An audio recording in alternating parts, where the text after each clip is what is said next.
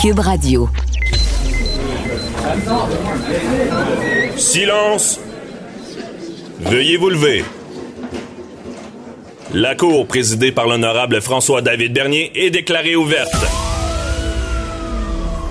Entrez dans les coulisses de la justice. Écoutez, vous serez pas jugé. Ils appellent à la barre les acteurs de l'actualité. Oui, votre honneur. Avec François-David Bernier. Avec François-David Bernier. Avocat à la barre. Cube Radio. Bonjour, bienvenue à l'émission. Aujourd'hui, on parle de la réalité autochtone. Combien de drames avant d'agir? On en parle avec euh, Maître Frédéric Bérard. On parle ici, évidemment, de tout ce, de ce qu'on a trouvé, le charnier d'enfants avec les pensionnats à l'époque. Euh, Il y a le ministre Pierre Fitzgibbon qui démissionne de son poste, ministre de l'économie. Qu'est-ce qu'il faut lire en arrière de ça? Qu'arrive-t-il? Euh, C'est quand même grave avant cette relance économique dont on parle. Euh, il y a aussi Dominique Laroche, c'est un ancien skieur acrobatique qui a été arrêté et accusé pour des gestes qui seraient de nature sexuelle. On en parle avec Nada Boumefta. Et euh, pour, pour commencer l'émission, euh, je, je me pose la question avec vous, le droit criminel a-t-il sa place sur la glace? Évidemment, je parle de, de l'incident avec Jake Evans, Sheffield, une, une mise en échec qui, qui fait peur. Est-ce qu'il peut y avoir des accusations? Est-ce qu'il peut y avoir des poursuites civiles? On parle d'autres cas qui se sont passés de la même manière. Et je reviens aussi sur le cas de Michel Brûlé, où est-ce que beaucoup de gens qui pensent qu'il aurait fait par exprès pour disparaître ne seraient pas décédés, mais on n'est pas là. Je vous explique tout ça. Votre émission commence maintenant. Vous écoutez Avocat à la barre. Il y a deux gros dossiers cette semaine qui ont retenu mon attention, pour lesquels je voulais vous en parler, vous dire mon opinion, ma plaidoirie, et c'est évidemment le dossier dont tout le monde a parlé cette semaine au hockey, parce qu'il y a une belle série en cours. Euh, cependant, le premier match contre euh, euh, Winnipeg, Canadien contre Winnipeg, a été terni par ce- ce- cet assaut sur, sur le joueur Jake Evan. Jake Evan, qui, et pour ceux qui ont vu la, scène, c'est assez troublant. Je veux dire, on voit Mark Sheffield qui, qui part d'assez loin, traverse les lignes et se donne un bon élan et donne euh, plaque euh, Evans et euh, Evans re- re- re- revole, si on peut dire, comme une poupée de chiffon. On se dit, est-ce qu'il s'est cassé le cou, la façon qui est arrivé? Heureusement, encore une fois, on- on apprend qu'il y a une commotion cérébrale, mais il semble correct. Bon, heureusement. Il est arrivé avant aussi l'histoire de euh, Tabarès. Et là, Tabarès, par contre, on a eu peur aussi, sort sur la, sur la civière également. Mais euh, on- rapidement, on voit que c'est un accident. C'est assez évident. Mais c'est pour ça la question, euh, qu'en est-il? Est-ce que le droit criminel a sa place sur la patinoire, surtout dans les ligues majeures comme la LNH, dans le sens que euh, on sait dans, dans le domaine du, du- droit, si on parle du droit du sport, il y a un principe universel qui est l'acceptation des risques. Euh, ton risque, tu l'acceptes différemment dépendamment du sport que tu pratiques. Euh, si tu joues au hockey dans une ligue sans contact, mais là, évidemment, euh, il y a beaucoup moins d'acceptation du risque. Si tu te fais plaquer, ben, c'est plus grave si tu es blessé parce que tu n'as pas accepté ce risque-là. Euh, ou euh, si tu joues à pétanque, même chose. Si quelqu'un te reçoit une boule sur la tête, tu t'attendais pas à ça. Par contre, si tu es un joueur de la Ligue nationale, tu signes des contrats de millions, évidemment, le risque est beaucoup plus élevé. Donc, intervenir soit au civil ou euh, au criminel, euh, je sais, c'est beaucoup plus difficile. Euh, Il faut bien le comprendre. Un boxeur qui décide de faire de la boxe, mais il peut pas poursuivre l'autre boxeur parce qu'il a donné un coup euh, sur la figure. C'est fait pour ça. Donc, l'acceptation du risque est plus grand. Ça, c'est vraiment le concept de base. Là. Et évidemment, il y a deux sections, si vous voulez bien comprendre tout ça. C'est qu'il y a la section criminelle, il y a la section civile. Donc, il peut y avoir les deux. Et c'est pour ça que dans le cas de Sheffield, euh, il y a eu beaucoup de questionnements. Est-ce qu'il pourrait être accusé au criminel? Ben, ça serait pas facile comme accusation. Honnêtement, moi, je suis persuadé qu'il sera pas accusé au criminel. Euh, pour la raison que je veux dire, un plaquage, je comprends que là, on le voit, il prend de la vitesse, il, semble donner un coup d'épaule, ça frappe. Évidemment, le joueur, euh, c'est dangereux, on le sent. Mais est-ce que vraiment il y avait cette intention-là? Parce que c'est ça au criminel qu'on regarde. Vous entendez ça dans les films, l'intention criminelle. Mais c'est ça. Est-ce que est-ce que c'est un accident? C'est un accident, il n'y a pas d'intention criminelle. Si, si la personne se blesse, c'était vraiment pas volontaire. Par contre, si on est frustré, on veut que l'équipe paye, puis on fait par exprès, on dit, ben, des fois, on pensait pas le blesser autant, mais on voulait quand même le blesser. Ben là, l'intention est là. C'est dans ce temps-là qu'il y a des accusations. Et on, a des exemples dans le passé. Là. On, parle du cas euh, McSorley, là, qui a été accusé au criminel, reconnu coupable de voie de fait vis-à-vis Donald Brescher. Mais dans ce cas-là, c'est pas un plaquage. C'est assez évident. On prend le bâton comme une hache, là, puis on donne un coup sur la tête. C'est difficile dans ce temps-là de dire ben ça faisait partie de la game. J'ai frapper. Je voulais pas frapper si fort. Non, tu devais pas prendre ton bâton et le frapper. Vous comprenez la différence? C'est pour ça que dans le cas de, Sheffield, euh, oubliez ça, il n'y aura pas d'accusation. Euh, heureusement, il n'y aura pas de poursuite civile non plus parce que ben euh, il, semble pas blessé. On ne souhaite pas de séquelles. Parce qu'au civil, c'est ça, hein, c'est tout le temps les mêmes, les, mêmes règles, même sur la patinoire. Faute, dommage, lien de causalité. C'est quoi ça? Ben, la faute, tu commets un acte sur la patinoire que tu n'avais pas le droit de faire. Et euh, bon, évidemment, c'est une faute. Ensuite de ça, ben, le dommage, euh, la personne est gravement blessée, elle peut plus jouer au hockey. Puis le lien de causalité, ben, c'est que ton coup a causé la blessure qui fait qu'il ne jouera plus jamais. Donc, c'est ça les règles au civil. Encore là, on a des exemples parce que euh, il y a eu des poursuites, donc McShorley, euh, Brescher, euh, il y a eu une grosse poursuite. Là, c'est vraiment c'était Todd Bertuzzi qui avait frappé Steve Moore. Et cette poursuite-là s'est conclue. J'ai pas les montants, mais c'est vraiment, imaginez dans, dans la ligne nationale, si vraiment on prouve la faute, les dommages sont quand même euh, plus faciles à prouver parce que c'est des gros contrats de millions. Donc, il y a eu des, des ententes hors cours dans, certains dossiers. on n'a jamais su les montants. Mais on sait d'avance, c'est des gros montants parce que si quelqu'un peut plus jouer au hockey, s'il était euh, paralysé, bien évidemment, on peut réclamer toute la carrière qu'il a perdue, les contrats du moins signés. Et euh, même, même dans d'autres genres de ligues, euh, moi j'ai déjà fait des poursuites entre joueurs de hockey, là, euh, parce que surtout dans, dans, dans, une ligne sans contact, parce que là, évidemment, quand il y a contact, on dit que c'est carrément une faute, il devait pas le faire. Mais c'est arrivé aussi au junior AA, c'était un joueur, ça a été un montant record pour un joueur qui n'est pas professionnel, c'était 8 millions. Vous savez, au, Canada, 8 millions, c'est beaucoup d'un jugement. On n'est pas aux États-Unis, là, avec euh, Café Chaud, McDonald's, on donne un million. 8 millions, là, c'est euh, beaucoup. Et ça, c'est un joueur qui, euh, qui avait été plaqué par en arrière. Et ce joueur-là est, devenu paraplégique. Donc, on parle de quelque chose. C'est sérieux, là. C'est vraiment, imaginez, là. Il n'y a, pas grand argent qui, qui va compenser ce, genre de blessure-là. -là, c'est pour ça que euh, il faut être conscient. On, ne veut pas que le criminel se, mélange sur la, soit sur la glace, puis qu'on se dise tout le temps, oh, il va être accusé, il l'a plaqué, puis ça. Non, mais à quelque part, pourquoi toutes ces règles-là sont, sont là, dont la Ligue nationale qui, qui, a un processus aussi de sanction. On sait que Sheffield a une sanction de, quatre matchs. Euh, là, tout le monde dit est-ce que c'est suffisant? Ça n'a pas d'allure. Evans ne reviendra pas. Bien, dans ce cas-là, euh, honnêtement, ça peut être suffisant. Parce que le, Evans, il, va pouvoir remarcher, il n'est pas paralysé, il n'est pas gravement blessé. Euh, et, mais imaginez des situations où est-ce que ça, tourne mal, il n'y a rien qui répare ça. Il n'y a rien. Donc, dans la Ligue nationale, posez-vous la question, qu'est-ce qu'on fait?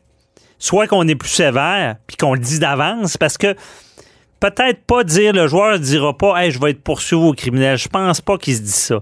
Mais s'il fait un coup de cochon, puis qu'on on le revoit pas de l'année, puis qu'il y a une sanction, puis que je sais pas, à quelque part, il est pas payé cette année-là, hey, il va-tu y penser trois, quatre fois?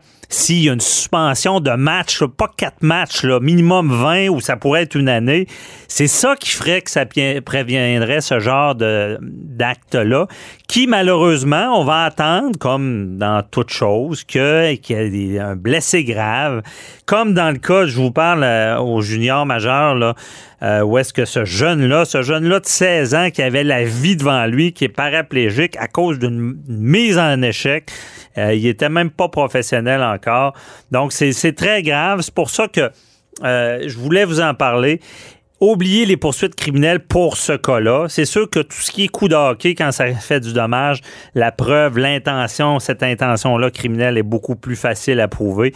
Dans le cas de Sheffield, je pense que quand on peut analyser ça tous les sens, mais ça serait difficile d'arriver avec une, preuve hors de tout doute raisonnable. Hein. Vous savez, c'est de faire d'autres preuves-là. Donc, qui est difficile. Euh, la, série se continue. On va écouter ça. On espère qu'il n'y ait plus de blessés de ce genre, parce qu'on a été servi depuis le début avec le Canadien, avec Tabarez, qu'on a eu chaud. Euh, Evans, qu'on a eu peur également. Mais euh, on espère que ça va bien aller. Autre sujet euh, qui, m'a marqué, euh, dont je voulais vous parler, c'est mes sympathies à la famille Brûlé. C'est le cas de Michel Brûlé, où est-ce que, on le sait, a été reconnu coupable d'agression sexuelle et est en attente là, pour avoir sa sentence. Il y, avait une audition pour déterminer combien ça allait être quoi sa punition en quelque sorte. Là, on savait qu'il était au Brésil. Euh, il s'était pas présenté en audition parce qu'il y avait un problème de, communication en étant au Brésil. Euh, et là, il est décédé. Tout le monde se, dit, ben, il a peut-être essayé de se se, sauver de son procès. Il est peut-être pas vraiment mort. Euh, euh, il y a toutes sortes de rumeurs sur les médias sociaux. Ça s'est enflammé, comme si Michel Brûlé euh, s'était fait mourir parce que ça, ça existe. C'est déjà arrivé, ce, genre de cas-là. Il y a même en France, il y a une expression qui s'appelle... c'est c'est pas le suicide, là, mais c'est ça sonne un peu pareil. Je suis en train d'essayer de le trouver. Ouais, pseudocide. Pseudocide. Imaginez quelqu'un qui se fait disparaître pour renaître. Euh, ou éviter des, des, des, grosses dettes, euh, ou demander l'assurance euh, pour être qu'un conjoint conjoint soit assuré, puis on se donne l'argent par la suite. éviter une peine qui, qui, est assez substantielle. Par contre, je vous le dis, pour ce qui est de Michel Brûlé, ce n'est pas le cas. C'est malheureux. Là, on va demander une preuve d'un certificat de décès. et moi, je suis pas mal sûr que certains que c'est pas un cas de, de, de vouloir se faire disparaître. Écoutez, c'est quand même, je veux pas banaliser ce qu'il a fait, mais c'est pas des années de prison qui lui pendaient au nez, là, parce qu'on parlait d'une agression. Il y a des niveaux hein, dans les agressions sexuelles. Lui, c'était un peu de premier niveau d'attouchement et euh, il avait, c'était pas allé plus loin. Encore une fois, je pardonne pas le geste, mais euh, on, on parlait pas de, beaucoup de temps d'emprisonnement pour Michel Brûlé, donc je pense pas qu'il y avait aucun intérêt à disparaître. Et évidemment, toute la complexité, euh, quelqu'un qui disparaît, euh, ses biens, il y a des héritages, il peut perdre ses biens, donc ça peut être très complexe. Et oui, ça ressemblait à une histoire de film de quelqu'un qui est au Brésil. Puis qui, qui veut pas revenir, veut pas subir son procès. Mais pourquoi il aurait fait ça? Parce que c'est pas vrai que ça en allait des années en prison.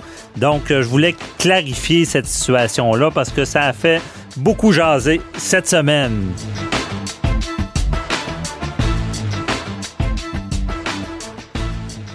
Protégez vos dépôts, c'est notre but. La SADC protège vos dépôts dans les institutions fédérales, comme les banques. L'AMF les protège dans les institutions provinciales, comme les caisses. Oh, quel arrêt! Découvrez ce qui est protégé à vos dépôts sont protégés.ca. Avocat à la barre. Avec François-David Bernier. Avec François-David Cette semaine, deux gros dossiers euh, touchant les Autochtones. On a vu euh, ce qu'on a découvert avec les 215 paires de chaussures euh, pour dénoncer l'horreur des pensionnats autochtones. toute cette horreur-là, qui, qui on a vu le gouvernement s'excuser. on se demande à l'époque comment on pouvait faire des choses comme ça. Il falloir déraciner des Autochtones et, euh, les, rééduquer pour qu'ils deviennent des bons citoyens. Ça n'avait pas de sens. Maintenant, on s'en rend compte, on s'excuse.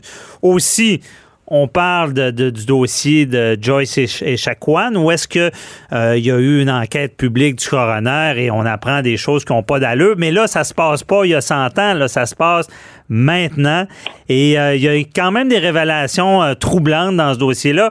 Et on voulait l'opinion d'un docteur en droit constitutionnaliste, maître Frédéric Bérard, qui est avec nous. Bonjour. Salut François David. Salut. Euh, c'est des gros dossiers. C'est, euh, je voulais t'entendre là-dessus. Euh, dans le sens, bon, on va commencer par les pensionnats. Les pensionnats, à l'époque, c'était légal.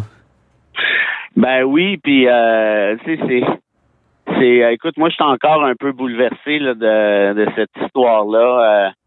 Des, des, des, 215 corps d'enfants retrouvés, notamment des enfants de 3 ans. Tu Mm humainement parlant, là, si on se ramène à la base, parce que c'est ça, hein, c'est un drame humain. Euh, je, reprends ce que tu disais en introduction. Euh, comment comment on a pu se rendre là La petite histoire, c'est que euh, on a déjà eu au Canada au moins un premier ministre fédéral absolument raciste, très raciste, ouvertement raciste, qui s'appelait Johnny McDonald que, que tu connais bien. Ouais qui avait fait adopter euh, au Parlement la loi sur les Indiens, qui existe encore, qui est une loi encore raciste, qui est une loi ségrégationniste. Mais quand, et, parenthèse, Frédéric, comment ça, c'est pas changé ce nom-là, les Indiens? Eh ben, ça, c'est ça, c'est abject. Euh, le gouvernement de Pierre Trudeau avait voulu modifier ça dans les années 70. Il avait nommé Jean Chrétien comme ministre euh, des Affaires autochtones les Autochtones étaient tombés en amour avec Chrétien et vice-versa. Il avait même adopté euh, euh, un enfant autochtone, un de ses fils là, qui s'appelle Michel, si ma mémoire est bonne. Ça pour dire qu'il y avait eu des rapprochements importants. Après ça, dans Meach, bon, mhm. évidemment, ça avait foiré avec Elijah Harper, mais on avait essayé après Meach, juste avant Charlottetown et pendant Charlottetown, de faire certains rapprochements. Et je pense que plusieurs politiciens canadiens, là, je parle au niveau fédéral, mais évidemment, ça peut être ailleurs aussi au niveau provincial, se sont dit, c'est tu quoi, c'est tellement compliqué qu'on est mieux de pas y toucher. Puis il faut pas oublier aussi qu'il y a plusieurs nations autochtones au Canada. Hein. C'est pas, on parle des autochtones comme si c'était un bloc monolithique. Ouais. C'est pas vrai. Euh, ils pensent pas tous la même chose. Ils habitent pas à la même place. Euh, ils ont pas nécessairement la même couture, les mêmes les, mêmes coutumes non plus. Euh, puis faire un, un, petit crochet rapide, au Québec aussi pendant longtemps, euh, il y a eu à l'Assemblée nationale une espèce de salle de conférence, je me trompe pas, qui s'appelait la salle des sauvages. Des euh, sauvages.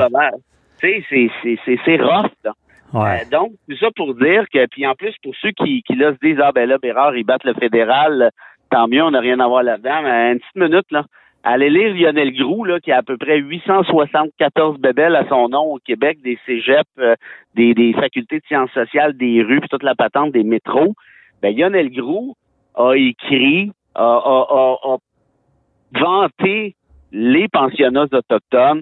Il fallait, selon la religion catholique de l'époque, rééduquer euh, ces petits bâtards puis en faire des bons petits Canadiens, euh, des bons petits chrétiens. Je veux dire, c'est complètement abject. En d'autres termes, le Québec a eu sa part là-dedans. On a eu nos pensionnats autochtones aussi ici. Oui, il y en a eu deux, trois. Là. Ouais, fait en fait, je pense même on m'a dit une dizaine, mais là, c'est peut-être à des niveaux euh, à des niveaux variables, tu sais, je le sais pas, mais tout ça pour dire que de toute façon, l'idée, c'est pas de savoir qui est le plus responsable ou le moins responsable. L'idée, c'est de savoir à quelque part, nous sommes tous un peu. Euh, je veux dire, c'est pas ta faute à 100%, c'est pas la mienne à 100%, sauf que là, aujourd'hui, qu'est-ce qu'on fait pour rattraper ces erreurs-là de nos ancêtres? Moi, je pense que le débat est surtout là. Mhm. Premièrement, la loi sur les Indiens, faut que ça prenne le bord. Puis je veux dire, là, ça a juste plus de bon sens. Puis pendant qu'on se parle, toi puis moi, là, François David, il y a actuellement 39 réserves autochtones au Canada qui n'ont pas Mhm. Et, 39 et- et des situations extrêmes, euh, il y, a- il y a- il y a beaucoup de violence, il y a beaucoup de problèmes d'alcoolisme, de drogue. de- Mhm. J'ai eu des amis qui vivaient sur, qui ont vécu sur des ré- réserves, puis c'est- difficile, c'est extrêmement difficile. Écoute, si tu regardes à l'ONU les rapports euh, annuels sur un peu, dans à peu près n'importe quel domaine euh, en matière de liberté civile, là, le Mhm. Canada va faire bonne figure. figure. Il finira pas toujours premier, là, mais il n'est pas dernier non plus. Il est toujours dans les premiers 5, 10, 15. Sauf en matière autochtone. Là, Ouais. on s'est ramassé tous les blâmes que l'on reçoit de l'ONU en matière autochtone. Mais qui s'achale de ça? Personne. Et, Mhm. et là, tu vois, je ne veux pas trop être philosophe, mais si au moins la mort ou l'assassinat, en fait, parce que c'est un génocide, hein, un pensionnat, là, Ouais. la mort de ces deux en 15 enfants-là, si au moins elle pouvait servir à réveiller les consciences en disant, parce que ça fait longtemps, là, Sophie Durocher, qui est à ton micro à Cube Radio, elle a reçu Michel Jean, Mhm. qui, euh, puis elle a fait une chronique là-dessus, Sophie, puis Michel Jean a dit quelque chose comme, ben, il était temps que vous allumiez, là, ça fait X temps qu'on vous le dit. Puis c'est vrai, il a raison. On nous dit, c'est clair, c'est notre, la réalité, c'est que nous, les Blancs, là, si on peut se qualifier ainsi, ben, on n'écoute pas. Or, Ben, c'est des c'est- mesures à faire. C'est Ah ça, des mesures. Puis c'est surprenant quand même parce que on parle de droit, même dans le code criminel, depuis longtemps, on reconnaît la situation autochtone. Ce qu'on dit, c'est que euh, que quelqu'un, un, Québécois moyen, naît dans une société qui l'influencera pas au crime. Il, il est pas prédisposé à, à commettre des Mhm. crimes.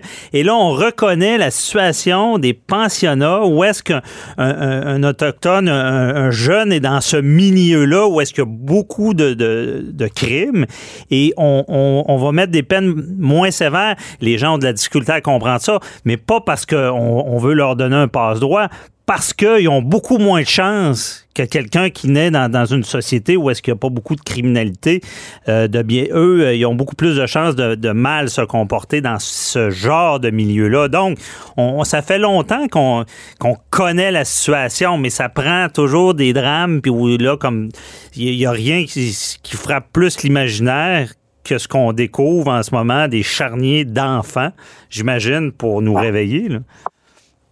Ah, c'est, c'est, écoute, moi, je, suis désolé, là, mais ça, ça me rentre pas dans le coco que je sais qu'il y en a, de ce que je comprends là-dedans, qui sont peut-être morts de la tuberculose, des trucs de, mais c'est parce que leurs parents n'ont aucune idée qu'ils étaient morts, là. Ah, C'est-à-dire, on les a, on, les a volés à leurs parents, là. C'est ça la réalité, là. Puis ça, c'est, c'est, c'est pas sur fond de racisme, je sais pas c'est quoi. Euh, ça pour dire, t'as raison de soulever le truc du code criminel, puis on pourrait parler aussi euh, des, des traités en matière euh, de pêche et, et ça, ça crée des frustrations, ça, par exemple, au Nouveau-Brunswick, en Nouvelle-Écosse. Puis on peut comprendre des pêcheurs blancs qui se disent Oui, mais comment ça se fait que nous autres, on n'a pas le droit, puis, puis ça. Euh, la réalité, c'est que tout ça est excessivement complexe parce que c'est bien mal parti depuis le début. Ben oui. On a, on a fait un échafaud tout croche, basé sur, sur, sur, tu sais, là, dans la fondation, là, euh, dire, ça, ça c'est même pas un château de cartes, ça serait, ça serait insulter le château de cartes que de dire ça. Ah ouais. Et puis là, on essaye de repatcher ça à gauche, à droite. On va vous donner ci, puis ça, puis tati, puis excusez. Puis là, les tribunaux s'en sont mêlés une couple de fois. C'est comme si avait, avait garoché un 18 roues de gaz sur, euh, sur le feu qui existait déjà. Mhm. Alors, tout ça pour dire, je, je n'ai pas la prétention, euh, mon ami, de pouvoir te donner des pistes de solutions intelligentes en droit, euh, parce que c'est excessivement complexe. Ben, c'est complexe. Ouais. Mais ce que je sais, par contre, ça, je suis sûr de pas me tromper là-dessus, c'est que franchement, est-ce qu'on peut se servir, c'est c'est complètement ironique ce que je veux dire là, mais de cet événement atroce pour essayer de finir par comprendre l'évidence, c'est-à-dire que c'est dégueulasse ce qui s'est passé. C'est dégueulasse ce qui se passe encore. On vient de conclure l'enquête publique dans l'affaire de Joyce. En plein ça, j'allais là. C'est à, l'époque, on, on- on- on critique, on dit comment à l'époque ils pouvaient agir comme ça, tu sais, puis c'est c'est normal. Là. Mais là, on se rend compte qu'il y a encore des séquelles de ça, puis il y a- encore des agissements totalement, euh, euh, que, je sais pas c'est quoi le mot, là, déplacé. Je pense c'est pas assez fort. Là. Ouais, Euh, on est dans l'euphémisme. parce Ouais, que, c'est ça. tu sais, dans une des phrases, moi, qui m'a tué, Euh, moi, au moins, au moins, c'est juste euh, d'un point de vue au du point de vue figuré puis pas au propre, contrairement à Joyce. C'est vous autres, les Autochtones, vous êtes juste bons pour fourrer puis faire des enfants, puis après venez vous plaindre d'ici. Aïe, aïe. Ça, c'est la personne, c'est l'infirmière qui, qui est supposée soigner, là, qui est payée avec tes taxes puis les miennes. Toi, toi, t'en payes beaucoup plus que moi parce que t'es riche. Non. Mais cette infirmière-là est payée. J'essaie de faire un peu du mot parce que moi, ça me, ça me Mhm. bouleverse de bord en bord. Cette infirmière-là est payée pour soigner quelqu'un. Et non seulement ils l'ont laissé mourir, en fait, ils l'ont pas mal fait mourir. Puis je veux dire, une erreur médicale, ça peut arriver, mais une erreur médicale sous fond de racisme, Mhm. ça, franchement, là, on vient de pogner un niveau. Puis quand elle est morte, il y a un témoignage d'une fille qui était là, qui a dit, ils ont mis un sac à poubelle sur la tête, un sac à poubelle Ah, sur la non. tête. Il y en a une qui a dit, euh, qu'une- une, infirmière ou une préposée aux bénéficiaires, je sais pas, a dit, bon, enfin, elle est morte, elle va arrêter de nous écœurer. Ah. Fait C'est, euh, c'est. Bon, ça fait pas 100 ans, là. ça s'est passé. Ben, euh, ça fait, ça fait là. même pas un an. On est donc tout ça pour dire, tu as raison, c'est à la limite le truc des pensionnats. On peut se dire, puis moi ben là, euh, attends une minute, là, moi j'ai pas voté pour ça, je suis même pas au courant. Puis quand quand on a commencé à voter, ça existait plus. Mais mais l'affaire de Joyce et Chacoan, évidemment, on va pas prendre le blâme pour chaque acte raciste au Québec, mais il reste une affaire par contre. Et On va voir le rapport de la commission vient sur les relations avec les autochtones. Il dit très clairement qu'il y a du racisme systémique au Québec et qu'il y en a particulièrement à l'hôpital de Joliette et à celui de Sept-Îles. C'est documenté. Donc là, on le sait. Puis ce qui me désole encore plus, parce que j'imagine que le temps nous bouscule, Oui. c'est la chose suivante. C'est que les amis de Joyce, donc ses amis, ses proches, ses sympathisants, peu importe, sont débarqués à l'Assemblée nationale, François David, cet automne Mhm. avec une motion préparée qui était la suivante, et, et je, te la, je te la lis de mémoire, s'assurer que les Autochtones puissent avoir droit aux mêmes soins de santé que les autres Québécois, sous-entendu sans se faire tuer. Eh bien, le gouvernement caquiste, le gouvernement de François Legault, a fait bloquer, a fait battre cette motion-là qui avait été approuvée par les trois autres partis. Ouais. Et- Pourtant, c'est de base, mais on, on Ben- veut pas reconnaître le, racisme euh, Ben, systémique. Ouais. Je suis seul au Québec à, à trouver que c'est une c'est l'ironie la plus mordante. La fille est morte du fait du racisme systémique et on va refuser de reconnaître une motion qui voudrait faire en sorte que les Autochtones arrêtent de mourir pour cause de racisme systémique. Là, on dit ben non, on va reconnaître le racisme systémique. Ouais. Là, la réalité, là, c'est que l'ONU, le Comité des droits de l'homme, va le reconnaître pour nous. Et là, on va avoir l'air drôlement intelligent à l'échelle internationale. Puis tu veux savoir quoi? À quelque part, c'est peut-être ça qu'on mérite. Ah non, c'est ça. Puis plus ça change, plus c'est pareil. On est encore d'un cachette, on prend pas, on fait l'autruche, on prend pas de front et problème. Et j'aime beaucoup ton analogie de la base là, qui est tout croche, puis qu'on quand même tu renforces le le, le- dessus, ça va tout le temps chambranler. Et des, malheureusement, avec des drames comme ça, c'est là qu'on devrait se réveiller. Mais on sent que c'est pas encore le cas. Donc, euh, merci beaucoup. C'est tout le temps qu'on avait, mais c'est tellement important comme sujet. Et euh, on espère toujours du changement. Euh, on espère surtout, surtout que ce genre d'agissement-là cesse dans notre société moderne. Merci, Frédéric. Ben merci à toi. Puis euh, tu sais quoi, d'avoir des tribunes comme ça, puis laisser de la place à ces sujets-là, ben c'est grâce à du monde comme toi que petit peu par petit peu on, on va réveiller des consciences. On Ouais. va, on va nous-mêmes s'auto-éduquer parce que Ben oui. on ne sait pas. Et puis on va travailler, espérons, dans le bon sens. Ben oui, puis merci, puis grâce à, à toi aussi. Puis on se reparle la semaine prochaine pour un autre euh, gros dossier. Fait que bonne semaine, bye. Salut!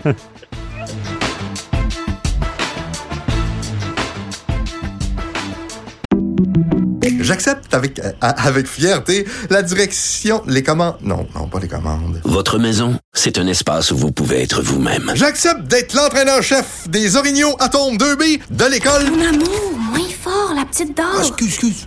Tu parles à qui? Elle mérite d'être bien protégée. Et vous méritez d'être bien accompagné. Trouvez la protection la mieux adaptée à votre maison avec Desjardins Assurance et obtenez une soumission en quelques clics sur desjardins.com.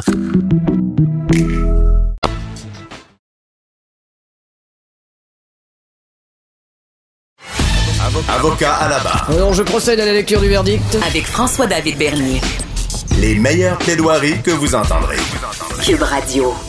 Pierre Fitzgibbon démissionne de son poste de ministre. Euh, c'est cette semaine, mercredi. Euh, bon, il a été éclaboussé par un nouveau rapport embarrassant euh, de la commissaire à l'éthique. On le sait, ça, ça fait plusieurs fois que ça revient dans l'actualité. Il fait des affaires, ça touche le gouvernement. À quelques reprises, il a résisté. Euh, on ne l'a pas vu démissionner. Par contre, là, c'est fait. Il a démissionné. Est-ce que euh, est-ce qu'on on est mal organisé avec les ministres qui sont en affaires? Euh, Qu'est-ce qui arrive avec cette démission-là? Pourquoi maintenant? On en parle avec euh, Jean-Paul Boilly qui est là. Bonjour. Ouais, ben c'est plate un peu, cette histoire-là, parce que il faut comprendre une chose. Lorsque les gens viennent en politique, il y a des règles qui sont là, qui sont établies. Les règles sont connues par tous avant qu'on avant qu'on se présente. Bon, M. Fitzgibbon vient du milieu des affaires. C'est pas la première fois. On l'a vu à Ottawa, on en a parlé euh, à l'émission abondamment. Là, euh, des gens qui ont été obligés de démissionner aussi, l'ancien ministre des Finances à Ottawa, parce que il y avait des règles sur les conflits d'intérêts. Ils doivent mettre leurs avoirs, les avoirs actifs qu'on appelle, c'est-à-dire que les avoirs qui sont qui peuvent être rentables, qui peuvent pas, euh, pas, pas de façon passive. Là, si vous avez, euh, je sais pas moi, un véhicule euh, usagé dans votre garage, vous n'avez pas besoin de mettre ça en fiducie, là, mais quelque chose qui peut rapporter. Donc, le ministre, lui, c'est quelqu'un bon, qui vient du milieu des affaires. Il y a plusieurs portefeuilles, je parle pas de ministère, mais portefeuilles d'actions ou d'actifs qui sont qui sont qui sont pas passifs, qui sont actifs. Donc, il y a des règles à suivre. Et là où M. Legault, je pense que je rejoins un peu sa pensée, il disait faudrait les changer, ces règles-là. Si on va avoir des gens qui sont, on va voir tout à l'heure la réaction du milieu des affaires, qui est pas très, très positif. Hein. On est en pleine relance économique, là, on, sort d'une pandémie ou à peine, même pas encore. On a besoin de gens pour faire la relance économique. Puis là, ben, à cause des rapports, le commissaire, se fait quatre fois là, qu'il fait des plaintes, pas des plaintes, mais il fait des reproches au ministre. Alors, le ministre, lui, à un moment donné, la force de se faire dire, tat, tat, taper ses doigts, là, ben, il est tanné. Puis là. Ben là, c'est, il est parce qu'il n'est pas arrivé de quoi de gros, comme euh, on, a eu la preuve qu'il s'est servi personnellement des intérêts. Mais c'est un problème parce qu'en politique, on n'aura jamais de gens d'affaires qui ont de l'allure. C'est euh, parce que là, euh, je me rappelle la dernière fois, c'était un fonds euh, qui était que lui avait lancé, mais qui était fermé, qui avait encore des intérêts. Mais on ne devrait pas changer ces lois. Je comprends qu'il y a eu la commission ben, Charbonneau, mais on a peur de, notre rôle. Mais est-ce qu'on devrait mettre des, nouvelles règles ben pour que nos gens d'affaires soient en politique puis qu'ils gèrent bien l'économie? C'est ce que M. Legault semblait dire. Or, les partis d'opposition, évidemment, ils ont fait les choux gras avec ça en disant, regarde, nul ne censé ignorer la loi. On est des avocats, on le sait. On doit respecter la loi. Là où il y a un problème, c'est que on, veut attirer des gens d'affaires. Puis là, M. Fitzgibbon disait cette semaine, ce que vous me demandez de faire là, c'est pas compliqué, je vais perdre un million. Ben, je sais pas. Même si le gars vaut, je sais pas, 50 millions, eh, c'est pas la question. C'est pas de perdre une pièce, 10 pièces ou un million. La question, c'est de savoir, est-ce qu'on peut pas faire des règles qui vont être un peu plus assouplies? Parce qu'on vit dans un monde d'apparence. Vous le savez, Maître Bernier, c'est toujours comme ça en droit, en justice et, dans, en matière, par exemple, de, règles à l'Assemblée nationale encore plus, les députés, il doit avoir une apparence de transparence absolue. Bon, mhm. ça c'est une chose. Est-ce que, parce que là, le, milieu des affaires, j'ai vu la déclaration du président de la Chambre de commerce à Montréal cette semaine, il dit, écoutez, là, on avait l'impression qu'on avait exactement l'homme de la situation au point de vue économique. Puis là, on dit, euh, pour des raisons politiques, ben, c'est pas juste politique, là, c'est des raisons de règles de droit. Il dit, puis on remet pas en cause son intégrité, mais on va, on va nous, on va nous priver de ses compétences-là. Alors, là, c'est de dire, qu'est-ce qu'on veut? Est-ce qu'on veut que ça soit absolu, l'apparence qu'il n'y a pas de conflit d'intérêts, même si monsieur détient des actions dans des sociétés qui peuvent faire affaire avec la couronne, parce que c'est le cas. Il y a deux sociétés, entre autres, et c'est pour ça que le commissaire à l'éthique a dit, écoutez, monsieur, vous avez le choix mais il détient des actions votantes dans ben, le sens qu'il ben y, a un pouvoir décisionnel. Ben, c'est-à-dire que oui, mais il peut être minoritaire. Et puis, vous savez, dans une entreprise, comment ça fonctionne? Un actionnaire va à l'Assemblée annuelle, il entérine annuellement le vote, les, les, les décisions des administrateurs pendant l'année Souvent, ça se fait de façon à peu près automatique. Bon, si t'es pas administrateur d'une entreprise, t'es seulement actionnaire. Ben, t'es-tu actionnaire de contrôle? On a eu un, cas, un moment donné, ici à l'Assemblée nationale, où c'est notre grand patron, ici à Québécois, qui était euh, chef de parti.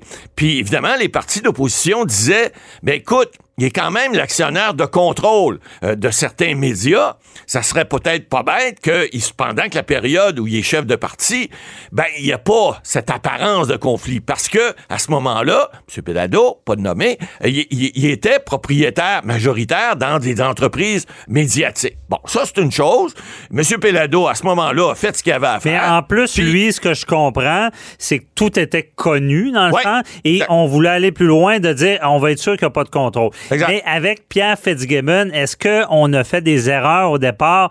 Parce que euh, est-ce que s'il avait tout dévoilé ses, ses, Il l'a fait, ses actifs, il l'a fait? Oui, tout à fait.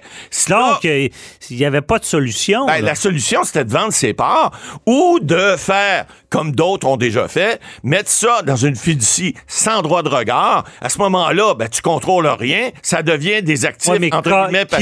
qui, qui va vouloir aller en politique? Ben, c'est lié là, le problème. Je, je veux dire, c'est quelque chose de gros Ben, à là, demander. on demande là. à quelqu'un dire regarde, t'as travaillé toute ta vie, t'as ramassé un pécule, parce que c'est son cas, euh, on est bien content pour lui, mais on aimerait avoir votre expertise, votre expérience, vos contacts économiques. C'est important, c'est le ministre de l'économie. Lui, là, il connaît bien du monde. Bon, il a nommé le, le directeur de la, la caisse de dépôt, c'est un de ses amis. C'est normal. En politique, tu nommes-tu quelqu'un que tu connais ou quelqu'un que tu connais pas? Tu nommes quelqu'un avec qui tu as confiance, tu. Ça a toujours été, ça, c'est tout le temps le cas. Donc, ce monsieur-là, et, c'est pour ça que les, gens des des chambres de commerce, entre autres, et les entreprises, euh, ils sont pas d'accord avec ça. Ils disent, voyons, il faut trouver une solution, il faut trouver une solution qui va faire en sorte que ces gens de valeur au niveau économique, on va être capable, on n'aura pas juste, je veux pas euh, faire de mauvais jeu de mots, mais on n'aura pas juste des avocats puis des journalistes à l'Assemblée nationale, on va avoir des gens qui connaissent l'économie, on va avoir des gens en santé, on va avoir des gens des fois en ingénierie. Avant, vous saviez, à l'Assemblée nationale, euh, il y a 50 ans, à part des avocats puis quelques journalistes, il y avait pas C'était des politiciens. ben, c'était des de politiciens de carrière, carrière. Ouais. puis c'était, il y, avait pas d'économistes, il y avait pas de gens. Les premiers qui ont été là, on a eu Jacques Parizeau à l'époque, Bernard Landry et autres, mais il y en avait pas beaucoup. C'était tous des politiciens de carrière ou c'était des avocats ou, ou- ou des gens qui venaient des milieux des médias. Il y en avait pas d'autres. Alors, on comprend ça. Ben. Mais, Maître Beaulieu, on veut la, la vérité, les, les vraies choses. Les vrais- Euh, parlons-nous des on- vraies on- affaires. On va aller, ouais, on va aller dans les coulisses. là. Qu'est-ce qui s'est passé? Ben- Parce que, bon, il a, il a- il a tenu euh, le vent dans, face, Ah, comme on eu- dit. Il a, il tenu la route. Il Il- restait au Ouais. gouvernement, malgré d'autres réprimandes qui... euh, pour moi, ne sont pas le scandale. non, pas du tout, pas, du tout, pas du tout. C'est l'apparence. Euh, et là, qu'est-ce qui arrive? Là? Il démissionne. Ouais, C'est, c'est- le, député. pre- c'est le premier ministre qui, qui, qui c'est trop lourd à gérer? Ben, c'est ou, euh, c'est quoi qui s'est passé en, ré- en réalité? Ben, là? exactement. Pas, pas une démi- il n'a pas démissionné, ce gars-là. Ben, en fait, oui, il a donné sa démission au Oui, mais qu'est-ce qui est arrivé en- coulisses? Le premier ministre, son chef de cabinet, il disait, écoutez, là, on peut plus défendre l'indéfendable. Là, les médias étaient tous sur le dos de Fitzgibbon, euh, puis ça devient politiquement pourquoi cette non semaine? rentable. Ben, c'est ça. Euh, on sait que là, il y, a, il y a des pressions énormes, et on, bon, là, il faut comprendre une chose. Il a démissionné de son poste de ministre, il n'a pas démissionné de son poste de député, parce que comme député, il peut détenir certains Donc, actifs. le parti ne le voulait plus. Non, je pense pas. Au contraire, moi, Oui. je pense qu'on veut le garder, puis je suis pas sûr qu'il se représentera pas à la prochaine élection. Pourquoi? Parce que là, il va peut-être demander à ce que les règles soient changées. Ça veut pas dire qu'il va l'obtenir. Hein? Ça prend l'assentiment des trois quarts de l'Assemblée nationale. C'est pas sûr que ça va passer. Mais si ça passe, puis il se représente, là, il va pouvoir dire, hey, hey, hey, attendez un peu, là. Moi, là, j'ai tout suivi les règles, on a changé les règles, puis là, dorénavant, je me représente comme député, puis je veux redevenir ministre. Il pourrait le faire, très bien. Et puis ça, à ce moment-là, ça, on appelle ça la bénédiction de la population. Hein? Se faire réélire en disant, vous me connaissez, vous savez qui je suis maintenant. Au départ, il savait peut-être pas. Il disait, oh, Pierre Fitzgibbon, oui, c'est quelqu'un de bon, puis il avait été présenté comme étant un homme d'affaires qui avait réussi, etc. Mais les gens le connaissaient pas nécessairement vraiment. Les gens d'affaires le connaissaient, mais la population qui vote, en général, ne le connaissait pas. Maintenant, il n'y a plus personne qui va pouvoir dire qu'il connaissait pas Pierre Fitzgibbon. Alors, si ce monsieur-là qui veut continuer à servir, écoutez, je veux pas, euh, je veux pas charrier, là, mais gagner euh, 155 000 ou à peu près par année avec un petit bonus de 15-20 000 pour tes dépenses, alors que tu peux en gagner 2-3 millions dans une entreprise à pas te faire, excusez-moi, toute la journée, euh, je veux dire, il faut avoir... Bonjour, je peux prendre votre commande? Oui, je vous prendrai le sandwich, le délice du Sud. Par contre, j'enlèverai le poulet, l'ananas, les oignons puis le fromage feta. Votre auto, c'est un espace où vous pouvez être vous-même. Euh, donc vous voulez juste le, le pain et la sauce? Oui, monsieur. Elle mérite d'être bien protégée. Et vous méritez d'être bien accompagné. Trouvez la protection la mieux adaptée à votre auto avec Desjardins Assurance et obtenez une soumission en quelques clics sur desjardins.com. Avoir une, faut avoir une ferveur, faut vouloir servir. C'est quand même dommage, là, il doit se retirer pour peut-être revenir. C'est qui qui va le succéder? Là? Ah ben là, c'est Éric Girard, présentement, qui prend le, le, contrôle de ça, qui était déjà aux finances.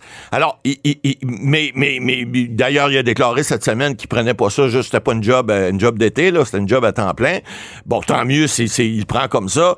Mais je pense qu'un ministère comme ça, de l'économie, ça va prendre un nouveau ministre. Probablement que M. Legault eh, va être à préparer. Vous savez, après après quelques années qu'il gouverne, là, puis il y a eu la COVID et tout ça, ce serait pas, serait pas euh, euh, euh, penser, offusquant de penser qu'il va peut-être avoir un petit remaniement de cabinet à un moment donné, puis ce ministère-là de l'économie, qui est quand même un ministère assez important, surtout, on l'a dit tantôt, là, ouais. en matière de relance, ben, il, il va nommer un nouveau ministre. Ben, mais en attendant, c'est M. Girard me... qui va faire le job, puis il est là pour ça. Oui, mais la menace de la COVID semble être passée. Oui, ben... la menace de la récession Euh, est, c'est dangereux, là. Le, ben oui! On, on, on, a vécu des temps difficiles. Ça sera quoi les répercussions? C'est, sûr que ça on peut... On le sait pas. On sait pas, puis... Euh, on, on des... espère avoir à la barre euh, de l'économie quelqu'un qui... Solide. Qui ouais. connaît l'économie, puis qui connaît les affaires, puis qui connaît le milieu.